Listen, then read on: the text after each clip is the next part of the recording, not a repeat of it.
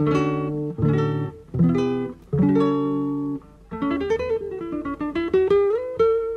Central 3 apresenta o Cinema Nacional em Revista. É o Central Cine Brasil.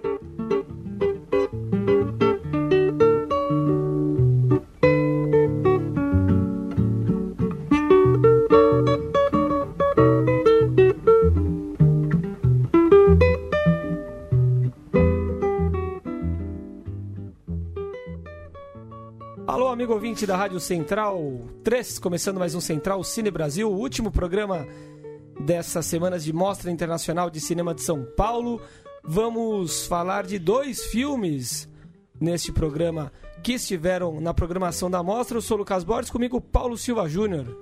Dali Lucas, já na transição da mostra para o Festival do Rio, a gente vai começar falando de Los Silêncios, passou pela mostra, já tinha passado com sucesso também por outros festivais e está agora no Festival do Rio, sábado dia 3, domingo dia 4, segunda dia 5, é, começando com Los Silêncios. Para quem está ouvindo, ficar ligado no segundo bloco, a gente fala de As Quatro Irmãs. É isso, e a diretora do filme, Beatriz Senher, está conosco ao telefone. Como vai, Beatriz? Muito obrigado por nos atender. Muito obrigada a vocês. É uma alegria poder compartilhar esse processo e conversar com vocês. É, Beatriz, é o Paulo falando. Eu queria que você comentasse a sua imersão enquanto realizadora nessa região é, onde se passa Los Silêncios, a tríplice fronteira Brasil, Peru, Colômbia, é, porque a sensação que o filme nos passa é de dos personagens muito bem resolvidos com o lugar, da produção muito bem resolvida com o lugar, é, atuações muito realistas e o lugar como um personagem muito natural. É, enfim, às vezes parece meio óbvio falar isso, mas imagino que tem um. que me passou a impressão de você ter tido uma experiência muito intensa na região. Como é que você foi para lá? Como é que esse roteiro se deu naquele lugar? Foi bem intenso mesmo. É, a gente filma o filme numa ilha chamada Ilha da Fantasia, que fica ali no Rio Amazonas. É uma ilha que durante quatro meses fica embaixo da água e oito meses em cima da água, bem na tríplice fronteira. E ela é povoada, ela surgiu há uns 20 anos atrás, é povoada de imigrantes de toda a parte ali da região. E pra gente era perfeito, porque eu tô falando de. Ele é um filme muito de fronteiras, né? De várias línguas, de vivos e mortos convivendo juntos, de, de né, diversos países, entre documentário e ficção em muitas partes.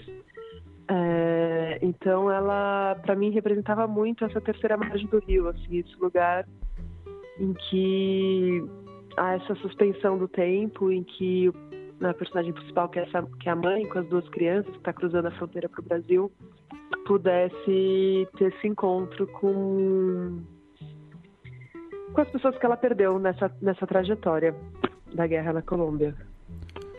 Bruno Graziano. Bruno Graziano. Beatriz, boa noite. É, tentei achar uma palavra aí simples para definir o filme e achei o filme muito singelo. Singelo porque ele, ele aborda temas, dramas reais, contemporâneos, críveis, é, e, mas de uma maneira muito, quase com realismo fantástico, mais realismo, realista do que fantástico, mas de uma maneira muito singela. E nós temos um, vimos no filme é, um drama quase de guerra, vamos dizer assim, o desaparecimento de um, de um pai de família. Tem um dos dramas mais comuns é, em, em, regiões é, de, vulneráveis, que é a mãe solteira, a mãe viúva que, que, que cuida do seu, da sua, dos seus pequenos sozinha. É um drama que eu respeito muito. E, e também uma, uma questão de fronteira ali, de, de, de relacionamento entre, entre países. E, e dentre tantas pequenas nuances, como você definiria o seu filme? Ele, afinal, é sobre o quê? Ele, ele é, assim, ele, né, a sinopse dele é justamente a história dessa mãe com essas duas crianças que está fugindo dos conflitos armados da Colômbia, né? Eles são colombianos, estão vindo para o Brasil e descobrem que o pai das crianças que é estado como morto está vivendo nessa ilha onde eles vão parar que é cheia de casas de palafita, que passa parte do período embaixo da água e parte do período em cima da água, né? um lugar super cinematográfico. E, e, é sobre essa mãe lidando com seus lutos, né? Ela perdeu a filha e o marido nos conflitos e está nesse processo lidando com, com, essas perdas e com esse processo de, de perdão, de justiça restaurativa, de, é, de ancestralidade, né? de, de luta contínua de várias gerações. É, enfim, ele toca todos esses temas. Ele tem esse contexto geopolítico muito forte, né? Que está presente no filme, que ela carrega consigo, mas está sempre fora de quadro, né? De uma certa maneira. É, e é o drama dessa, dessa mulher nessa situação. É isso aí, parabéns pela... Para se manter viva, para continuar amando, né? Para continuar, continuar a minha grande pergunta é essa, né? Depois que você passa por uma tragédia como essa, como que você continua vivendo? Como que você continua amando? Como que você continua cuidando de uma outra criança? Parabéns pela direção de atores. O filme realmente é muito crível e passa toda essa esse drama real mesmo, mas passa de uma maneira muito singela. Parabéns. Eu ia perguntar. Muito obrigada. Eu ia perguntar, Beatriz, justamente sobre o elenco. O filme tem um Henrique Dias, que é um ator já consagrado. E os demais atores é, são, são atores que você encontrou na região mesmo? Como, como foi construído esse elenco? Não, a Marley da Soto, que é a mãe, também é uma grande atriz colombiana. Ela esteve em outros filmes como A Terra e a Sombra, que também esteve em Cannes, é, Escuro Animal, enfim, é uma atriz de teatro, da aula e de cinema também. É, já as crianças e os demais habitantes da Ilha da Fantasia, eles são pessoas que realmente moram lá e que a partir do encontro com eles eu reescrevi o, o roteiro para poder trazer as questões que eles vivem ali na ilha mesmo. Então, o presidente da ilha, ele é o presidente da ilha mesmo, eles têm uma auto-organização, fazem assembleias a cada duas semanas e se auto-organizam ali que dizem que eles não pertencem a nenhum país, né? Uhum. A abuelita é a abuelita mesmo, né? Então todos aqueles personagens, as pessoas que têm a Assembleia dos Mortos, né? Que falam do conflito, eu tenho ali ex-guerrilheiros de verdade, ex-pessoas que estavam nos paramilitares, vítimas do conflito, pai, mãe, filho, é, falando de fato assim da sua experiência com isso. Então eu gosto demais dessa mescla assim de, de roteirizar ficção é, histórias reais das pessoas da, da região e trazer elas para dentro do filme. Você acredita, Beatriz? fazendo essa mescla uhum. dessa maneira. E você acredita, Beatriz, que é sempre possível dirigir é, pessoas comuns numa, numa circunstância como a do seu filme? É, sempre é uma possibilidade contar com, com moradores, é, com a população local para atuar em um filme? Ah, e que tá justamente o talento do diretor, né? sempre é possível. Agora, como que você faz ser crível, né? Pessoas que não estão acostumadas com câmera, com uma grande equipe, com tudo mais, né? Você tem várias ferramentas para fazer. A gente ficou ensaiando mais de um mês antes. Eu tive comigo dois é, coaches de atores que são muito bons, que é o Carlos Medina e a Catarina Rodrigues, que são de lá. A gente foi fazendo várias situações para poder ir chegando nessa naturalidade. Então é muito trabalho, assim, isso para parecer que é real, para parecer que as pessoas estão vivendo aquilo naquele momento, né, com a câmera ligada e tudo mais, é fruto de muito trabalho. É, se é possível, eu acredito que sim, mas é justamente aí que entra o talento do diretor, né, de fazer ser verossímil tudo isso, né, e não ficar forçado, não ficar falso, né. E Beatriz, quando você estava lá em Cannes, rodou bastante uma um, um, título de uma, de uma matéria, acho que foi feito pela, pela pró por próprias agências internacionais, com você dizendo que o Brasil estava olhando demais para a Europa e para os Estados Unidos. É, você fez seu primeiro filme em uma coprodução com a Índia, agora olhando aí para essa região norte do Brasil e já com os países vizinhos. Seu próximo projeto se trata da África. Eu queria que você falasse como que você consegue enxergando a sua filmografia num contexto do cinema brasileiro, é, se você enxerga aí pares na sua geração, se você, enfim, não está mesmo numa, numa pegada de, por exemplo, filmar em São Paulo, é, que, que, que poderia acontecer, enfim, tá mais nessa, tem mais essa, essa pilha mesmo de viajar e de descobrir é, outros lugares para contar essas histórias. Como que você juntaria isso aí, a sua a filmografia que você vai tocando e esses filmes sendo sempre longe é, do, do seu lugar de origem? Então, eu acho que eu tenho assim um compromisso com essa descolonização do imaginário. É, eu realmente gosto de estar em lugares que, que eu ainda não vi no cinema e que me colocam num lugar é, de deslocamento mesmo. É, e eu acho que culturalmente o Brasil, assim, nesse sentido, ele a gente poderia ganhar muito olhando para os processos de descolonização dos outros países da América Latina. É, durante esse processo desse filme, por exemplo, teve todo o tratado da paz que foi assinado na Colômbia, teve todo um processo de justiça restaurativa lindo, é, de busca de equidade de gênero, de reforma agrária, de um monte de coisa que foi super pouco discutido aqui no Brasil. E são questões que são muito próximas da gente, muito parecidas. É, eu acho que seria incrível se a gente pudesse aprender espanhol nas escolas e se a gente realmente tivesse mais contato com a história e a cultura dos nossos vizinhos. E nesse caso também a África tem toda uma ancestralidade aqui que muitas vezes é, é apagada, né, escondida, é pouco valorizada. Então esse documentário, meu próximo documentário que eu estou finalizando, ele ele fala dos intermediadores de conflitos de lá e dos contadores de história do Mali, do Império Mandinka.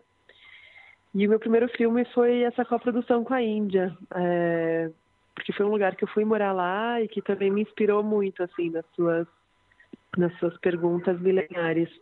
Tem muito a ver com BRICS também, né? Essa coisa de África, Índia, enfim, são lugares que me inspiram muito. Essas culturas eu admiro demais e eu acho que enriquece o olhar de todo mundo ao vê-las.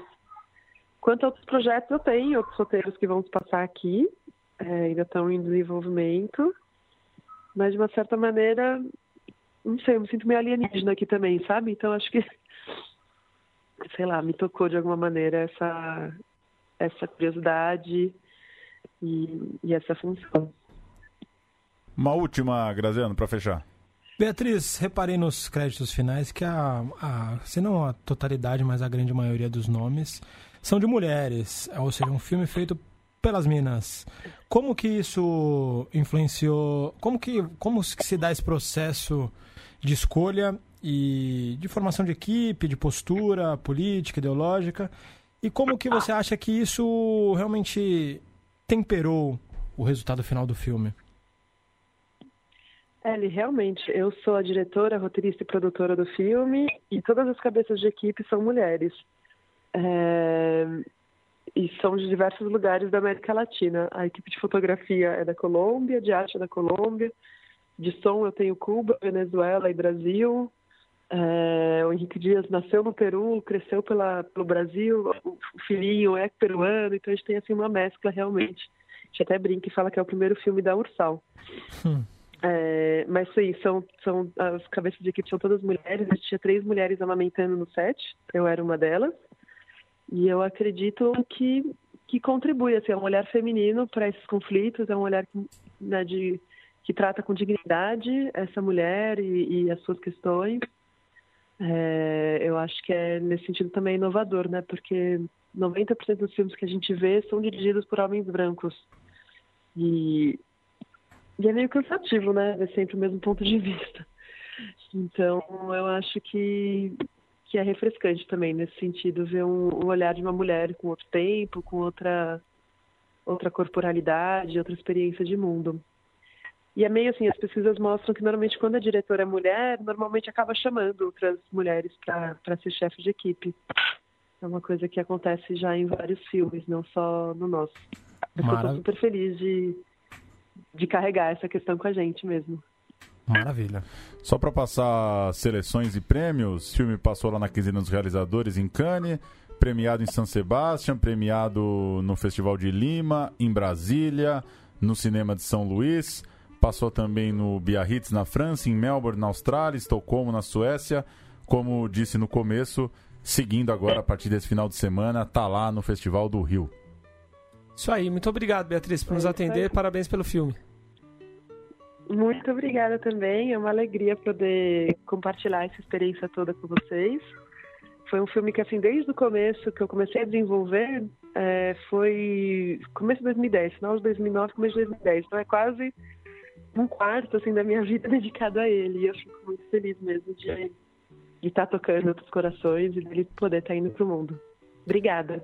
Valeu, até a próxima. Valeu. Tá aí, curtiram o Los Silêncios antes da gente ir para a segunda entrevista? Muito bacana, o que o Grazi disse mesmo, né? Tem esse quê de realismo fantástico e um lugarzinho do Brasil que bem esquecido, né? Bom, bom ter o um filme passado na, nessa região. É, é, é, bem clichê assim o que eu vou falar, mas a gente vê tanta coisa, né, que eu eu boto fé nisso aí que ela falou, né? Fazer filme nos lugares que a gente nunca viu, né? Acho que isso é um, um desafio pro olhar, né? É, quantos filmes aí da mostra se passam em São Paulo ou no Rio, nos apartamentos da Zona Sul, né? Naquela, naquela coisa. Alguma coisinha no sul, no é, Nordeste. Né? Eu acho que é uma. Interior, né? Vale a ida, né? Vale a, a telona só por isso, já. Cláudio Assis, né, bem disse que cinema é onde eu nunca estive e eu vou lá, eu quero buscar.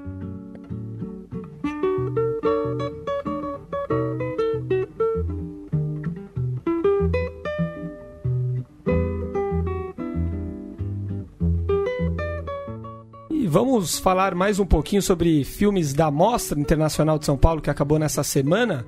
Agora é hora de falar sobre As Quatro Irmãs, um documentário que mescla ficção e realidade para contar a história da grande atriz brasileira Vera Holtz a partir da história familiar da Vera com as suas outras três irmãs no interior de São Paulo. E temos conosco ao telefone para falar de As Quatro Irmãs o diretor do filme, Evaldo Mocarzel. Como vai, Evaldo? Muito, muito obrigado por nos atender tudo tranquilo, estamos aí.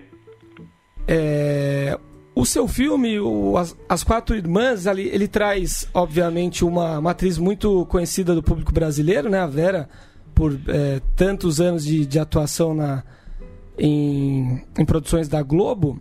E, e, traz também uma faceta que foi descoberta recentemente da Vera, que é essa, esse lado dela experimental, né? Uma, uma pessoa que gosta de de arte conceitual, enfim, que a gente acabou conhecendo pelo trabalho da Vera nas redes sociais, né? A Vera é, soube aproveitar essa, essa nova tecnologia para mostrar, para expor esse lado dela. O, ao, ao, fazer o filme, ao dirigir As Quatro Irmãs, você teve justamente essa ideia de, de mesclar as duas facetas da Vera e como foi balancear essas duas coisas? Olha, na verdade, o filme nasceu de uma vontade da Vera, da atriz Vera Holtz, em fazer um documentário sobre o casarão da família dela, né? Aí eu falei, Vera, a questão é a seguinte, de repente não dá para fazer um vídeo doméstico.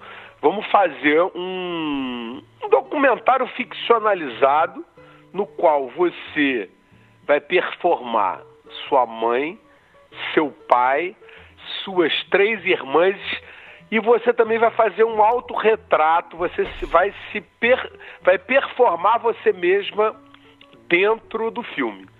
E na verdade assim, o filme ele nasce um pouco junto com essa essa personagem que a Vera criou nas redes sociais. A Vera é uma atriz que é formada em artes plásticas, né?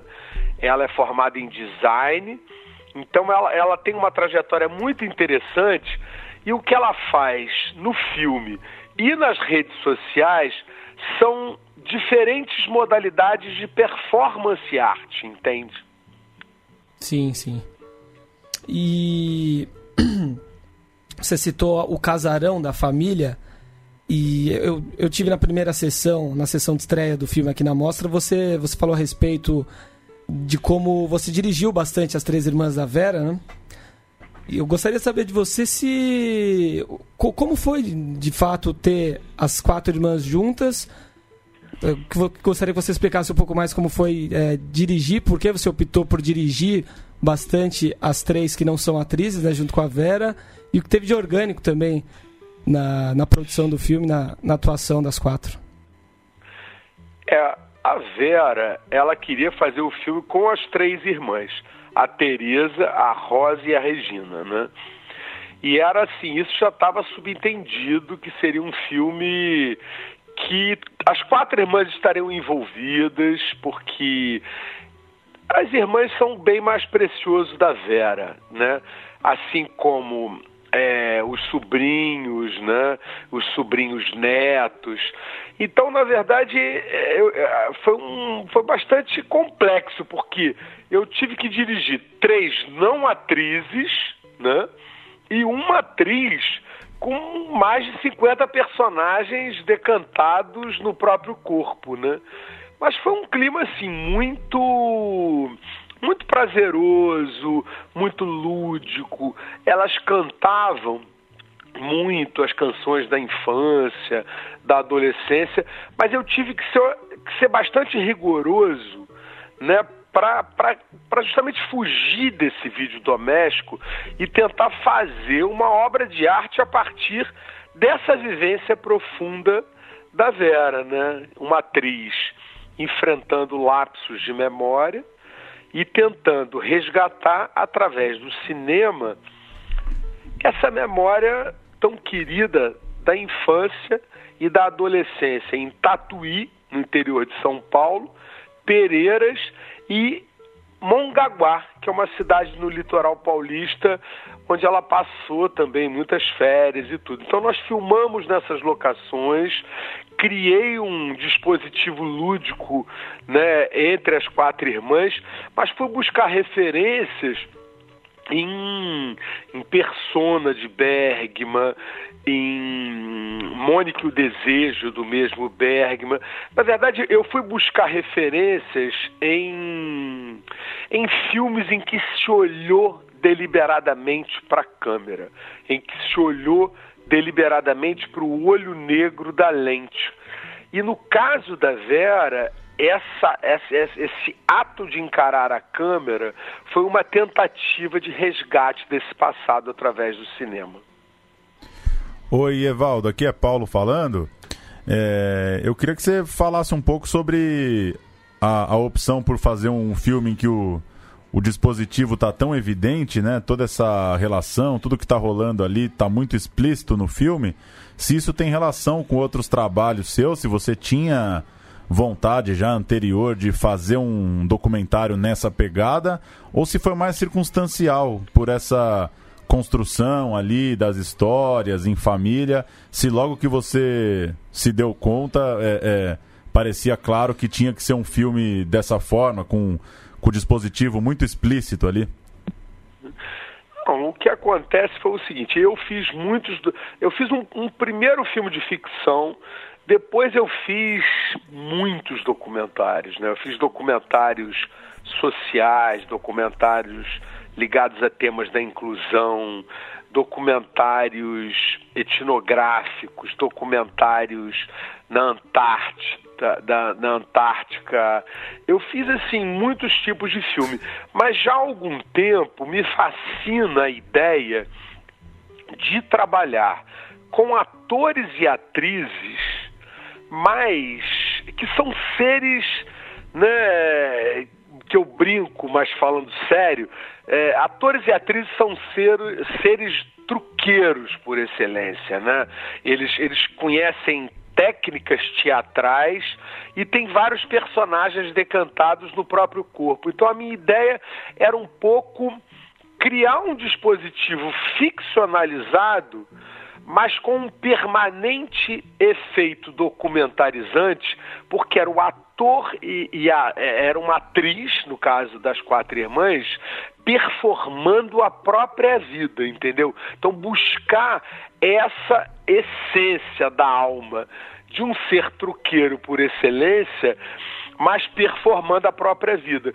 E eu já tinha feito um trabalho anterior que é o Até o Próximo Domingo, eu havia experimentado isso com o ator e encenador Nelson Baskerville. Né? Mas ali foi um, foi um dispositivo todo construído a partir de narrações o Até o Próximo Domingo. Já as Quatro Irmãs, eu escrevi uma dramaturgia de 40 páginas para Vera. É, na verdade, a Vera escreveu através de mim eu fui entrevistando e criando monólogos para que ela pudesse performar no filme. Então, eu fui entrevistando, colocando esses monólogos no papel e devolvendo a Vera as próprias palavras dela, logicamente recriadas por mim, né? Eu me coloquei no, no filme através da Vera, mas eu já tinha, é, na verdade, esse é um segundo trabalho nessa linha. Eu sou um ficcionista, é, trabalhei com muitos temas sociais muito potentes, assim, né? Temas sociais né, ocupações, movimentos de moradia, catadores de materiais recicláveis, moradores de rua, pessoas com síndrome de Down, mas eu, eu acho que sempre você performa diante da câmera, entendeu? Mas no caso eu tinha vontade muito de trabalhar com atores e atrizes performando a própria vida num filme. E eu fiz isso no até o próximo domingo e fiz isso agora nas Quatro Irmãs com a Vera Holtz. Nesse movimento de performance, a Vera de fato se expôs bastante, né? Revelou para as câmeras momentos bem dramáticos da vida dela, enfim, abriu de fato, né? A, a, o coração. E eu queria saber como era a sua relação antes desse filme com a Vera, como como nasceu a relação de vocês e, e, o que se tornou a relação dos dois depois da, da Vera ter se exposto tanto em numa parceria aí com você, né? Eu, eu, além de cineasta e jornalista, né, eu escrevo dramaturgia. Né? Eu tenho um, um fascínio muito grande pelo teatro e fiz 25 filmes documentários sobre o teatro de grupo da cena paulistana contemporânea. Mas eu havia escrito uma peça de teatro chamada Um Pai Puzzle para Ana Beatriz Nogueira que é uma grande amiga minha, e ela queria muito fazer a adaptação do livro Um Pai Puzzle da, da filha, da Sibyle Lacan, que é um, a filha rejeitada do grande né, psicanalista Jacques Lacan. Eu fiz a dramaturgia e o Guilherme Leme e a Vera Holtz dirigiram a peça. E nós, eh, durante os ensaios, a Vera estava né, trabalhando com a Ana Beatriz Nogueira, eu fui assistir os ensaios e, e nasceu uma grande empatia. Né? E a Vera, nesse momento também, ela estava interessada na linguagem do documentário, nessa difícil linguagem de representação do real, estava é, começando a se organizar para para fazer as postagens da performance, as, as postagens performativas que ela, ela faz nas redes sociais. E é muito interessante que a, a, porque a performance arte é um híbrido de teatro e artes plásticas. E a Vera encarna esse híbrido, ela sendo uma atriz formada em artes visuais. Então, é, e na verdade, e entrou junto com a linguagem do documentário e nós viramos muito parceiros. Inclusive, eu, eu, eu ajudo a Vera nas postagens dela criando títulos para imagens que ela cria. E eu acho muito bacana é, essas imagens performativas né, que ela cria nas redes sociais, que é uma criação genuína de uma atriz formada em artes plásticas, que tem fascínio pela performance e, ao mesmo tempo, sem intermediários, sem diretores, sem roteiristas, sem dramaturgos e sem encenadores.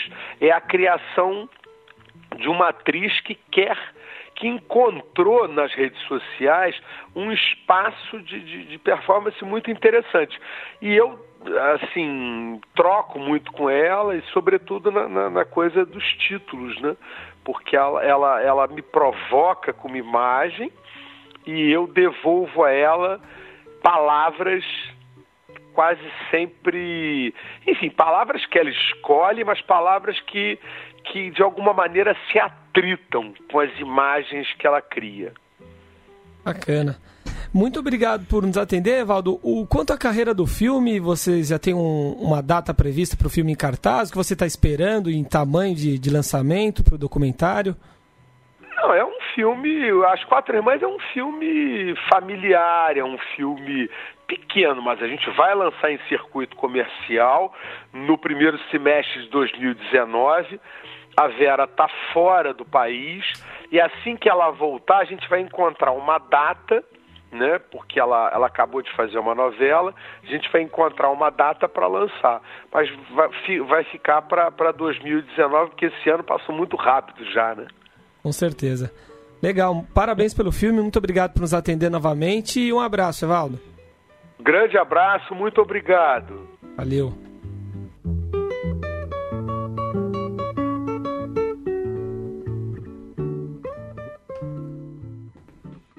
Vamos então seguir falando de Mostra de São Paulo.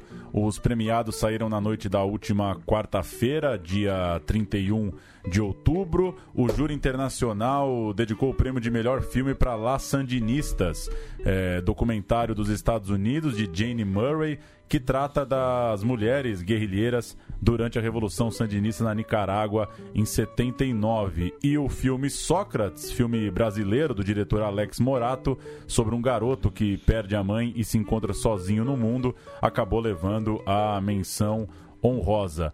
O melhor brasileiro entre as ficções foi Meio Irmão, uma trama familiar da diretora Eliane Coster. O melhor brasileiro entre os documentários ficou com Torre das Donzelas, da Suzana Lira, um filme que tem a ex-presidenta Dilma e as suas companheiras de cela é, como protagonistas.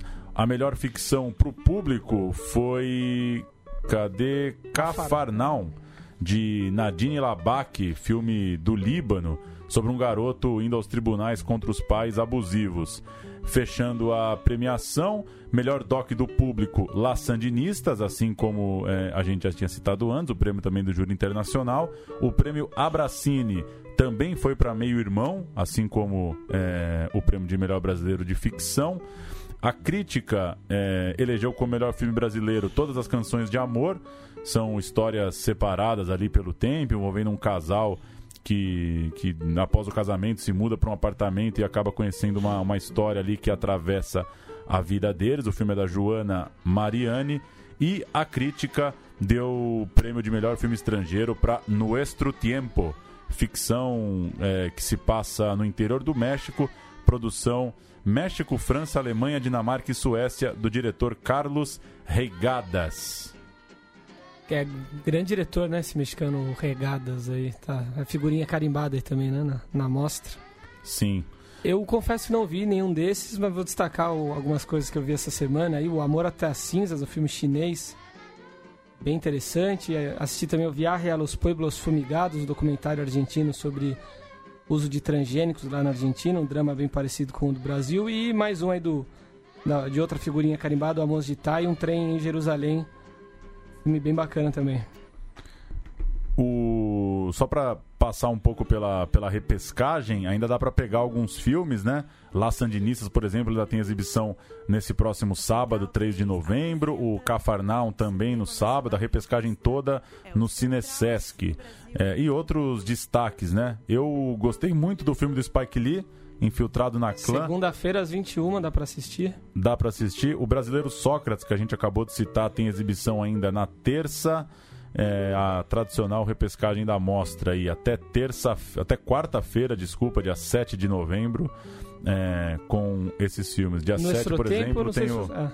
tem o Torre das Donzelas. Sim. O Nuestro Tempo também. No na... dia 7, 8 e 20 também. Né? La Quietude, do Pablo Trapeiro, que tá bem avaliado também, 18 e 10 da, da quarta-feira. Ainda dá tempo de pegar algumas coisas. Algum destaque aí, Bruno Graziano, das andanças da mostra?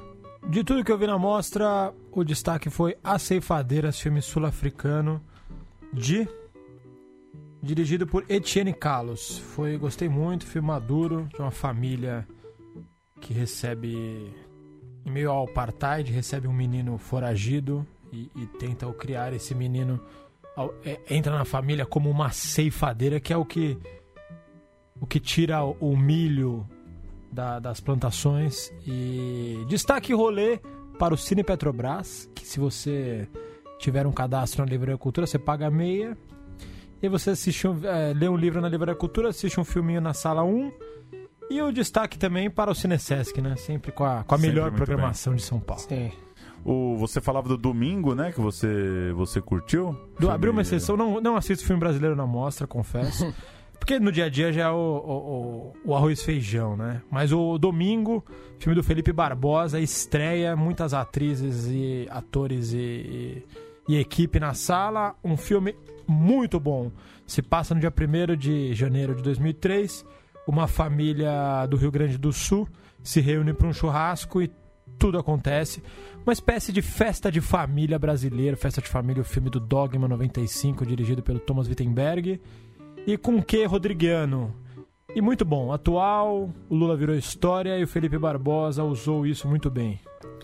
É, eu vou destacar o Rasga Coração, filme do Jorge Furtado. Gostei bastante. A, a, a, primeira vista pode parecer mais um filme aí de classe média brasileira, é, com, com alguma ligação com, com traumas políticos ou coisa do tipo. Mas gostei muito do, da, da pegada do filme do Jorge Furtado. Acho um filme acima da média, dentre esses de conflitos familiares, tem uma relação ali de o pai viveu a ditadura, o filho vive os dias atuais. É, filme com Marco Rica, Drica Moraes, muito bem os dois. E o casal mais jovem é Shei Suede e Luiz Arraes. Mais uma produção do, do Jorge Furtado que. Produção sempre quente, né? Ele praticamente não para. Valeu a pena. Os dois a, brasileiros a que, que você citaram, imagino que em breve vão estar no cinema tanto o Domingos como o Rasga Coração, né? Sim. É provável. O Tinta Bruta ninguém conseguiu assistir, né? Do, não assisti ainda. Do Felipe. Não. Do... Mais um que em breve deve sair também em cartaz. Passar a programação do Rio, do Festival do Rio, que. Manda. Nesse ano, diferentemente do que costuma acontecer, vem logo após a mostra e não antes. Destacando aqui os longas da Premiere Brasil, em competição Clementina, da Ana Ripper, que foi assunto no último Central Cine Brasil, eleições da Alice Riff, Gilda Brasileiro contra o Esquecimento, de Roberto Manhães Reis e Viola Scherer. Meu nome é Daniel, de Daniel Gonçalves, Relatos do Front, Renato Martins, outro filme que foi assunto no nosso programa, Torre das Donzelas, Suzana Lira, a competição ficção Azog Nazaré, Thiago Melo. Queria muito ver o Azog Nazaré, na mas mostra, né? domingo, seis da tarde, né? Sim. E aí, por questões óbvias, não, não tinha muito clima para ir no cinema o último domingo, seis da tarde. É, eu não, até fui, mas não não assisti consegui, outra coisa. não consegui encarar uma ida ao shopping Frecaneca no domingão às seis. Tem que ter coragem. Chuva e Cantoria na Aldeia dos, Mos- dos Mortos, João Salavis e René Nader também nosso tava, né? parceiro Milton Leal, o Boca, o melhor filme brasileiro que Ah, ele é viu nos verdade. últimos tempos. Gostou muito, definiu como o abraço da serpente brasileiro. Olha só. É isso aí. Deslembro da Flávia Castro, o domingo, já citada aí Clara Linhari e Felipe Barbosa, Morto Não Fala, Denison Ramalho, Nós por Nós, do Grande Ali, Muritiba e Jardim Santinha, A Sombra do Pai, Gabriela Amaral Almeida, diretora do Animal Cordial. Teve aqui há pouco, né? Sim. A Terra Negra dos Cauás, Sérgio Andrade e o Tinta Bruta, cujos nomes dos diretores eu não tinha lembrado, Márcio Reolon e Felipe Matzenbacher. Passar pelos números, não deu pra gente falar semana passada, mas o relatório da Ancine apontou um recorde de lançamentos nacionais de 2017. Foram 160 longas estreando nos cinemas. 35% dos filmes que estrearam no Brasil ano passado foram brasileiros. 91 ficções, 62 documentários e 7 animações. Como base de comparação, em 2009 o Brasil lançava 84 filmes. É, conseguiu dobrar, portanto, de 2009 para 2017. É, a bilheteria rendeu 17 milhões de ingressos, uma participação de quase 10%, num total de 180 milhões de entradas vendidas nos cinemas brasileiros do ano. Portanto, é, um a cada 10 ingressos que se vende nos cinemas do Brasil é para um filme brasileiro. O filme nacional mais visto no ano passado foi Minha Mãe é uma Peça 2, mais de 5 milhões de espectadores. Dos lançamentos brasileiros, 53% de diretores ou diretoras estreantes, 15% apenas de diretoras mulheres. Sobre participação no total de salas, um número interessante: 4% apenas dos filmes brasileiros é, estrearam em mais de 30% das salas e renderam 57% do público, enquanto a maioria dos filmes acaba estreando em menos de 1% das salas. O que, que isso quer dizer? Mais da metade dos ingressos vendidos no Brasil são para esses poucos filmes, são para esses 4% que estreiam em, com lançamentos gigantescos, né? Com lançamentos aí de praticamente mil salas. O Brasil tem atualmente 3.233 salas. E a maior estreia, Thor, por exemplo, foi lançada em 2073 lugares ao mesmo tempo. É, esse último dado eu, eu achei bem interessante. É, pensar que 4% dos filmes estão tá, rendendo quase 60% da bilheteria, né? É, a desproporção é maior do que eu pensava. São filmes que, acredito, não a gente não, não trata aqui, né? A gente não fala a respeito. A minha dúvida, a gente tem falado sobre isso nos últimos programas, que ainda vai ter um respiro né, das políticas públicas para os próximos anos. A minha dúvida é como é que esse cinema independente, esse cinema autoral, vai sobreviver é, sem apoio público de 2020, 2021 em diante? Acho que tá aí a grande dúvida. É a que... pergunta do milhão, né? Que o do milhão, é. Ninguém. Tem gente que tá apoiando que vai ser um novo Collor, tem gente que diz que não vai alterar em nada, tem gente que diz que vai, vai ficar mais dificuldade aí pros filmes autorais, os filmes de autor, mas os filmes comerciais que já dão lucro, de certa forma, vão continuar dando. Agora, o mercado de cinema do Brasil é um mercado de commodities. Assim como nas commodities, quem define o preço é o, o estrangeiro, é o dólar, é, são, são os mercados dominantes. E o petróleo, a soja, o, o, minério, o cinema brasileiro é a mesma coisa. Os filmes que garantem a, a estética, a linguagem internacional, estão aí, vão continuar existindo, vão se dar bem, os globofilmes, as comédias, né? Uns, sim, os grandes sim, né? policiais. Resta saber a fauna e a flora local aí, como é que vai se desempenhar. Pois é. Sem um incentivo declarado, ao menos do, governo federal. Mas tem os estados, né? Tem as prefeituras, o Brasil é muito grande. Outro dado que chama atenção, das 3.200 salas, é, o Brasil está com 10% de salas na rua e 90% nos shoppings. Que é, pra, eu, é um número chorar. que eu... É um número ainda eu, eu, me chamou a atenção positivamente. Eu achei Interior, que era. Né? É porque tá aumentando. Achei que era maior também, né? a proporção. Achei que era tipo 95% para 5%. Não, não o interior do Brasil que dá força aí para É o interior. É, eu, cinemas de rua, né? Sem dúvida Não achei que o Brasil tava com 300 salas na rua, não. Até que... Na época do, do Gil, teve uma... que começou essa política de, de incentivar a é, construção de sala de cinema, quando o Gilberto Gil era ministro da Cultura, e depois tem uma continuidade. Que é... Cada cidade com menos... Cada cidade que não tem um complexo de cinema historicamente já tinha uma sala de cinema e a grande maioria estava desativada. desativada. Então teve um. Muitas cidadezinhas pequenas ganharam uma reforma e equipamentos novos, né? Deu uma minguada nos últimos anos depois da, da recessão, mas muita cidade do Brasil que você pisa tem uma sala de cinema reformada. E acho que é o, o cinema do Vampeta em Nazaré das Farinhas da Bahia deve ter sido nessa época aí do, do Gil que foi construído, né? Sem Reformado. dúvida. Aliás, curiosidade conhecer essa sala né? Vampeta. Perto de Salvador, né? O, o, o, interior de São Paulo ainda tem muita sala de rua, né? Acho que contribui Sim. muito para esse número aí. É... Manda a última aí? Para encerrar, é, Tito e os Pássaros, de Gustavo Steinberg, Gabriel Bittar e André Caroto, é um dos 25 pré-indicados para o Oscar de animação do ano que vem. O longa conta a história de um menino que, junto do pai, precisa encontrar a cura para uma doença que aparece quando a paciota toma um susto. A pessoa. A pessoa toma um susto. A lista final é, dos indicados ao Oscar sai em janeiro. O grande circo místico do Kaká Jags, que estava tava na mostra, não, não, gerou muito barulho, né? Não. Também, também concorre a uma vaga no, no Oscar estrangeiro. Mas torço aí pelo Kaká. Será que é um mau indício? Filme barroco. Barroco. É isso aí. Semana que vem a gente segue acompanhando aí o Festival do Rio. Um abraço. Valeu.